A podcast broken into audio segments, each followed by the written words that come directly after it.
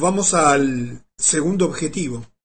Vincularse en colegios y universidades para relacionarse con estudiantes poseedores de una capacidad mental excepcional, pertenecientes a familias bien educadas, con inclinaciones internacionales, y recomendar su formación especial en relaciones internacionales, con la idea central de que solo un gobierno mundial puede poner fin a las guerras y los conflictos recurrentes.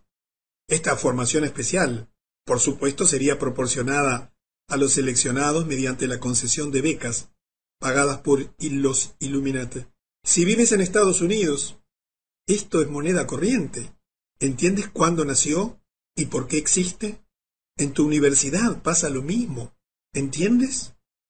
¿Comprendes por qué todas las universidades hoy pertenecen, están siendo financiadas, especialmente las que tienen más nombre, las que tú ves hoy en la prensa mediática, aquellas que donde se producen las investigaciones científicas y médicas más importantes. Este proyecto nació con los Illuminati se puso por escrito y oficialmente se instituyó el primero de mayo de 1776. Vincularse en colegios y universidades. Quiero que entiendas por qué y para qué lo hacían. Ahora lo verás. Vamos al tercer objetivo. El tercer objetivo también es parte de esta terrible urdimbre, de este macabro plan. Todas las personas influyentes, atrapadas bajo el control de los Illuminati, más los estudiantes que hubiesen sido especialmente educados y entrenados, se utilizarían como agentes en los gobiernos, en todos los gobiernos, ubicándolos como expertos y especialistas detrás de la escena. ¿Entiendes el objetivo? Te lo aclaro. Así podrían aconsejar a los altos ejecutivos para que adoptasen políticas que en el largo plazo servirían a los planes secretos de la conspiración Illuminati de un solo gobierno, y causar la destrucción de los gobiernos y las religiones en los que hubiesen sido elegidos o designados para servir. ¿Notas algún parecido con la realidad? Seguramente ya te has dado cuenta que quienes gobiernan no gobiernan, sino que simplemente ocupan cargos políticos y que deben favores bajo la forma de dinero o de otras cosas, o de negociados, y que simplemente están para cumplir un rol aparente, pero detrás de bambalinas está esta gente, que expresamente, como parte de sus propósitos fundacionales, utilizarían como agentes en todos los gobiernos, ubicándolos como expertos y especialistas, expertos y especialistas detrás de la escena. Hoy dominan absolutamente toda la escena, de todo lo que te imagines, absolutamente todo. Y tienes un símbolo allí a la derecha, pero todavía no vamos a hablar de los símbolos. Los vas a ir conociendo en la medida de que avance esta historia. Y sigamos avanzando porque porque nos vamos a acercar a hechos excelentes, pero veamos el cuarto objetivo, que también lo conoces perfectamente, y es el siguiente. Obtener el absoluto control de la prensa. En ese momento el único medio de comunicación social que distribuía la información al público, la prensa escrita. De modo tal que todas las noticias y toda la información pudiese ser inclinada, torcida, alterada, manipulada, con la finalidad de inducir a las masas a creer que un gobierno mundial es la única solución a los muchos y variados problemas de la humanidad. Todo lo que tú ves en la televisión, todo lo que tú escuchas en la radio, todo lo que lees en la prensa escrita, en las revistas de moda, todo, absolutamente todo, está manipulado. Solo puedes encontrar información independiente y veraz en canales de información independiente. Por ahora, y mientras no controlen la Internet, para lo cual falta muy poco. Tú ya lo sabes, por eso entiendes cómo es inexplicable muchísimas de las cosas que ocurren, cómo se crean realidades de la nada, cómo de un día para otro comienzan a difundir noticias en forma absolutamente sorprendente, y la gente, absolutamente adormecida por los medios de comunicación, cree que es verdad ya la gente ha comenzado a despertar. Así que tienes cuatro motivos, cuatro propósitos absolutamente macabros. Y ya que está terminando el siglo, y ya habíamos comenzado, porque esto se puso por escrito en el 76 y comenzó a instrumentarse, bueno, vamos a empezar a dar pasos en concreto. Y entonces en 1784 los Illuminati deciden algo que cambió el mundo. Adam Weishaupt emitió una orden según la cual la Revolución Francesa debería comenzar bajo la forma de un libro con la firma de Maximiliano Robespierre. Aguarda, no te retires porque quizás, claro, esto lucha y choca con lo que te enseñaron en la escuela, ¿verdad? Porque la Revolución Francesa empezó mucho después, cinco años después. Pero ¿qué ocurrió? Este libro fue escrito por uno de los socios de Weishaupt, Xavier Schwab. Puedes buscarlo en internet. Y enviado por un mensajero de Frankfurt, de Frankfurt a París. Sin embargo, en el camino ocurre un hecho fortuito. Quizás la divinidad, vaya a saber, la providencia, o la casualidad, y se alteró la historia transitoriamente. El mensajero fue golpeado por un rayo. El libro que detallaba el plan fue descubierto por la policía bávara y entregado a las autoridades bávaras.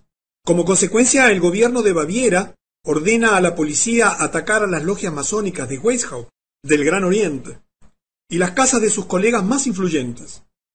Es evidente que las autoridades de Baviera estaban convencidos que el libro que se descubrió era una amenaza muy real de un grupo privado de personas influyentes de utilizar las guerras y revoluciones para alcanzar sus fines políticos. Te desafío a que leas cualquier libro de historia en el cual hoy aprenden tus hijos y tú has aprendido, por supuesto elaborados por la UNESCO desde las Naciones Unidas, a ver si encuentras esta historia. Absolutamente documentada en los registros oficiales, te van a llevar a la sorpresa de lo que ocurrió después. Porque el gobierno bávaro, que obviamente era un gobierno monárquico, entendió el riesgo. Y entonces, en el año siguiente, en 1785, declara fuera de la ley a los Illuminati y ordena cerrar todas las logias del Gran Oriente. Meyer Rothschild Mueve su casa de la familia a una casa de cinco plantas en Frankfurt, que comparte con la familia Schiff. Al año siguiente el gobierno bávaro publica los detalles de la trama Illuminati en un documento titulado Los escritos originales de la orden y secta de los Illuminati. Observa el título. No eran las interpretaciones del gobierno bávaro, no eran los estudios del gobierno bávaro, eran los documentos originales esos que hizo Adam Weishaupt y que puso por escrito y oficializó el primero de mayo del 76.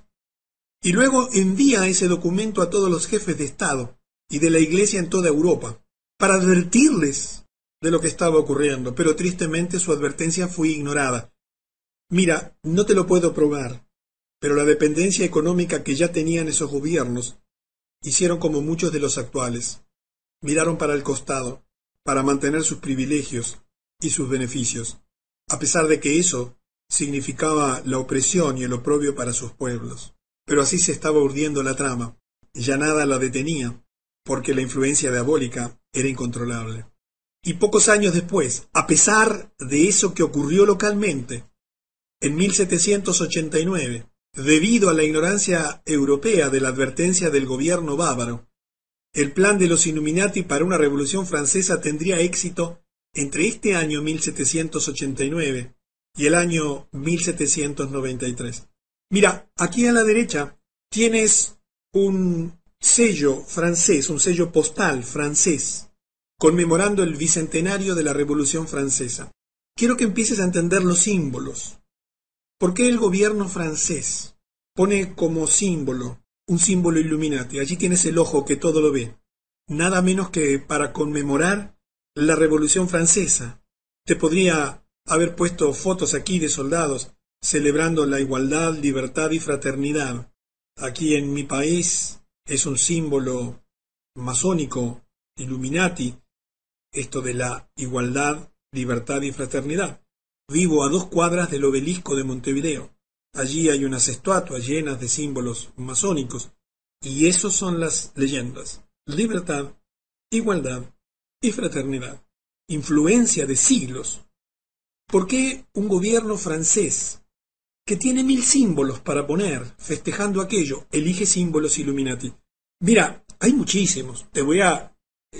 quizás no lo veas allí en la imagen, en la diapositiva, pero en el centro, por supuesto, tienes un, un bastón allí Illuminati, pero ¿sabes en qué termina ese bastón? debajo de donde dice Declaración de los Derechos del Hombre, hay un círculo, no sé si lo alcanzas a ver en amarillo allí. Eso es una víbora que se está comiendo la cola, cuya cabeza, que está exactamente en el centro, arriba de ese gorrito rojo que es el gorrito de los, de los masones, de los constructores, de los builders, tienes una víbora que se come a sí mismo la, la cola, símbolo masón, esas imágenes de mujeres son también diosas masónicas. ¿Por qué elige un gobierno francés 200 años después de la Revolución Francesa este símbolo? Para festejar la Revolución Francesa. Pero eso pasa en tu país, en el mío, todos los días, todo el tiempo. Esta revolución era el sueño de los banqueros, porque establecía una nueva constitución, bajo la que se aprobaron leyes, prohibiendo a la Iglesia romana exigir los diezmos, que eran impuestos, así como eliminando la exención impositiva de que gozaba la Iglesia de Roma. Quiero que entiendas que era un proyecto de poder. Cuando llegues a nuestro tiempo, te vas a enterar por qué la guerra contra Irak y por qué la guerra contra Afganistán y por qué la guerra contra Irán, que la tienes dentro de dos o tres meses. Pero no quiero anticiparme. Sigamos, porque las mismas razones por las cuales se, establecieron, se estableció esta revolución, que fue una guerra contra los gobiernos de ese momento, son las mismas razones que han ocurrido a lo largo de los últimos dos siglos y medio. Siempre las mismas, siempre las mismas, siempre los mismos símbolos, siempre las mismas instituciones, siempre la misma manera. Y sigamos, porque nos estamos acercando al 1798, que es donde vamos a terminar la historia del día de hoy. Y ocurre en el año 1790 una frase absolutamente famosa, muy conocida para todos quienes conocemos este tema, de May el. Permítanme emitir y controlar el dinero de una nación, y no tendré por qué preocuparme de quién emite las leyes. Quiero que entiendas que hasta ese momento los Illuminati no emitían el dinero de ninguna nación. Ellos financiaban naciones financiaban gobiernos, pero todavía la emisión del dinero era propiedad y de las monedas eran acuñadas y emitidas por los gobiernos. Pero era en 1790, dice una frase premonitoria. Permítanme emitir y controlar el dinero de una nación. Imagínate lo que dijo un hombre dueño de un banco. Él estaba afirmando algo que iba a ocurrir. Él, físicamente, en forma privada, se iba a encargar de emitir y controlar el dinero de una nación, porque así no tendría por qué preocuparse nunca más de quien emite las leyes y continuar con su plan. ¿Y cuál crees que fue el país que eligió? Los Estados Unidos de Norteamérica. Quizás no lo sabes, pero en 1791, un año después de esa afirmación, los Rothschild obtuvieron el control de la emisión de dinero de una nación el control total a través de Alexander Hamilton, que fue su agente de influencias en el gabinete de George Washington, cuando gracias a su influencia el Senado de los Estados Unidos otorgó una concesión por 20 años, creándose su primer banco central denominado el First Bank of the United States, el primer banco de los Estados Unidos. Aquí tienes la imagen de la sucursal del banco en Filadelfia, en la calle número 3. Quizás tú creas que el gobierno de los Estados Unidos emite su moneda. Eso lo hace el gobierno de mi país, y el gobierno de Perú, y el gobierno de, Colombia. Por supuesto que con monedas totalmente dependientes del Banco Central de los Estados Unidos, que es la Reserva Federal. Pero el gobierno de los Estados Unidos no emite su papel moneda.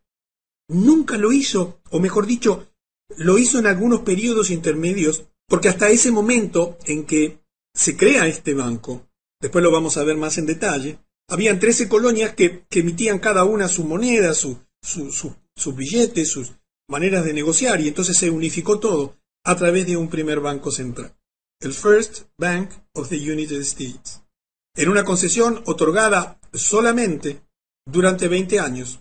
Aquí quiero darte otra imagen, lo que parece ser un pagaré de alguien que había pedido prestado dinero allí en el banco o de alguien que había, perdón, tomado dinero del banco y fue hecho por mil dólares. emitido por el Banco de los Estados Unidos de Norteamérica.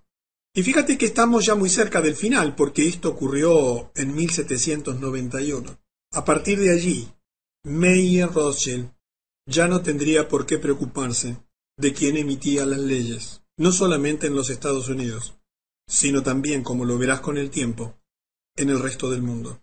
Antes de llegar al final de este siglo, permíteme comentarte simplemente, para agregar un poco de conocimiento, que en el interín habían ido naciendo y casándose personajes importantes, que permitirían continuar el proyecto elaborado por Meyer que había empezado a comprender y sentir como influencias de su padre.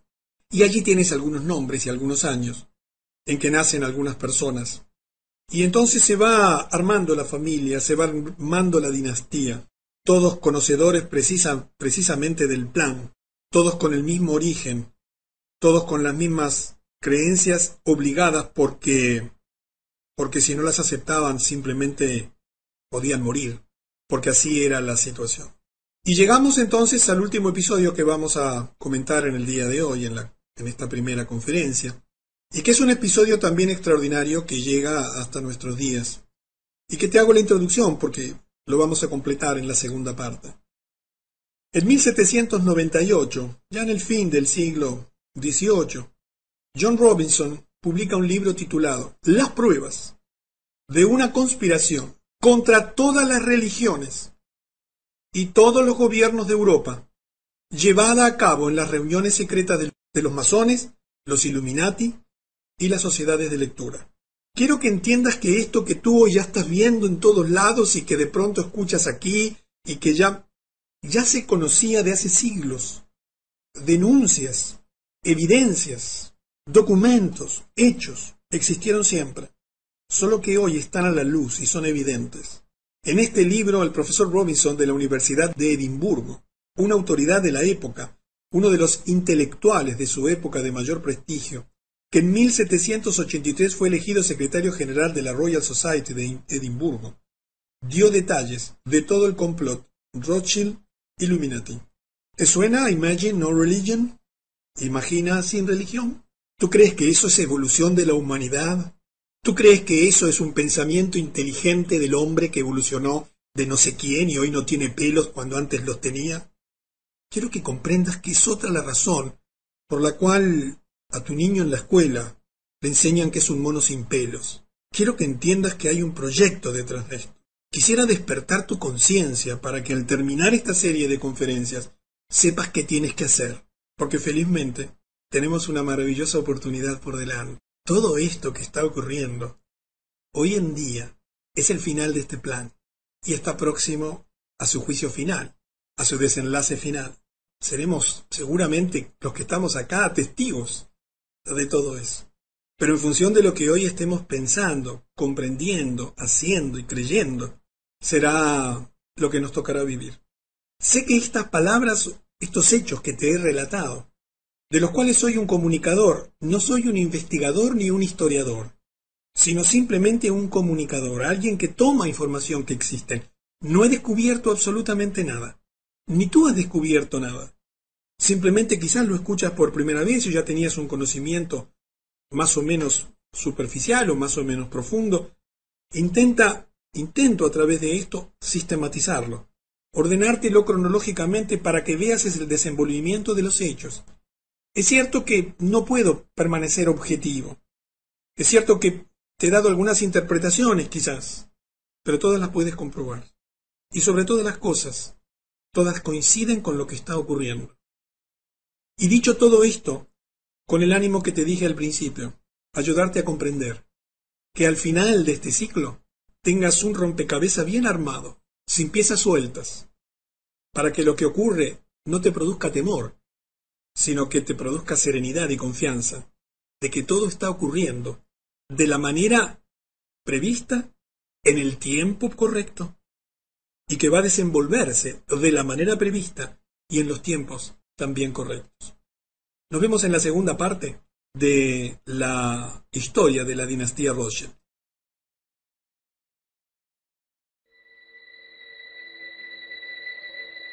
La historia de la dinastía Rothschild, segunda parte.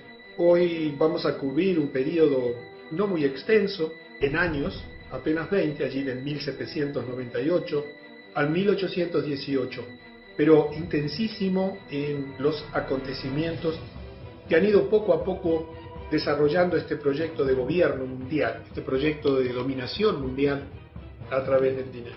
En la primera parte terminábamos hablando del tema de Imagine No Religion como parte del proyecto. Es decir, hoy la religión está cuestionada porque, porque así se fue planificando.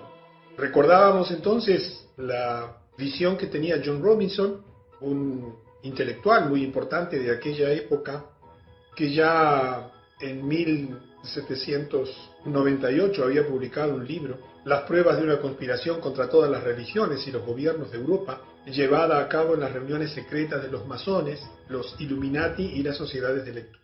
Y quiero recordarte que estas cosas que escuchas en estas conferencias no son opiniones, trato de adjetivar lo menos posible, es un relato cronológico de hechos que cualquier persona puede confirmar sin demasiada dificultad y que por tanto luego las interpretaciones corren por cuenta de cada uno, pero los hechos son los hechos y por lo general los hechos son duros y son porfiados. Este informó que había sido un masón de alto grado en el rito escocés de la masonería y que había sido invitado por Adam Weishaupt, recuerdas que fue quien tuvo a su cargo el diseño, desarrollo de los Illuminati, y se le había dado una copia revisada de la conspiración, de aquello que analizábamos que tenía cuatro puntos principales. Sin embargo, el profesor Robinson no estuvo de acuerdo con ella, por lo que publicó su libro, incluyendo detalles de la investigación del gobierno bávaro en los Illuminati y eh, la Revolución Francesa. Los hechos comienzan a precipitarse porque ya Rothschild tenía un buen nivel de control y un plan muy definido de lo que iba a hacer. Y en ese mismo año, ya a finales del siglo XVIII, el 19 de julio, Papen David, presidente de la Universidad de Harvard, habló a los estudiantes graduados que el iluminismo tenía influencia en la política estadounidense y la religión. A la edad de 21 años, Nathan Mayer Rothschild deja Frankfurt y viaja a Inglaterra. Allí se establece y eso fue fundamental a su vez en la historia, en el desenvolvimiento de toda esta historia, donde con una gran suma de dinero dada por su padre se establece con una casa bancaria en Londres. Y en 1800 Salomon May Rothschild se casa con Caroline Stern. Recuerda que en la primera parte te dijimos que te contábamos de casamientos y nacimientos y que en esta segunda parte te íbamos a explicar el porqué de la importancia de conocer este linaje, porque estamos hablando de una dinastía y hoy vas a saber algunas reglas, normas que tienen estas dinastías para permanecer juntas como un verdadero clan a lo largo de los siglos, manteniéndose absolutamente unidos en el propósito principal de dominación mundial. Y así como en la primera parte vimos la influencia de los Illuminati para crear y financiar la Revolución Francesa, entramos en el siglo XIX ya con Napoleón. Recordemos el año 1806, cuando Napoleón declara que es su objetivo remover la casa de Hesse Castle de toda autoridad y eliminarla de la lista de los poderosos. Esta era una casa monárquica. Al oír esto, el príncipe Guillermo IX de Hesse-Hanau, ¿recuerdas? Que había tenido negocios con el principal de los Rothschild, se va a Dinamarca y confía su fortuna, valorada en 3 millones de dólares en aquel momento, imagínate, a Meyer Amschel Rothschild para su custodia. Nathan Meyer Rothschild se casa con Hannah Barendt Cohen, la hija de un rico comerciante de Londres. Nos acercamos a acontecimientos importantísimos porque todo lo que tenía que ver con las guerras, eh, los gobiernos, los cambios institucionales que se estaban produciendo después y como consecuencia de la Revolución Francesa, naturalmente que tenían detrás como grandes hacedores a los Rothschild.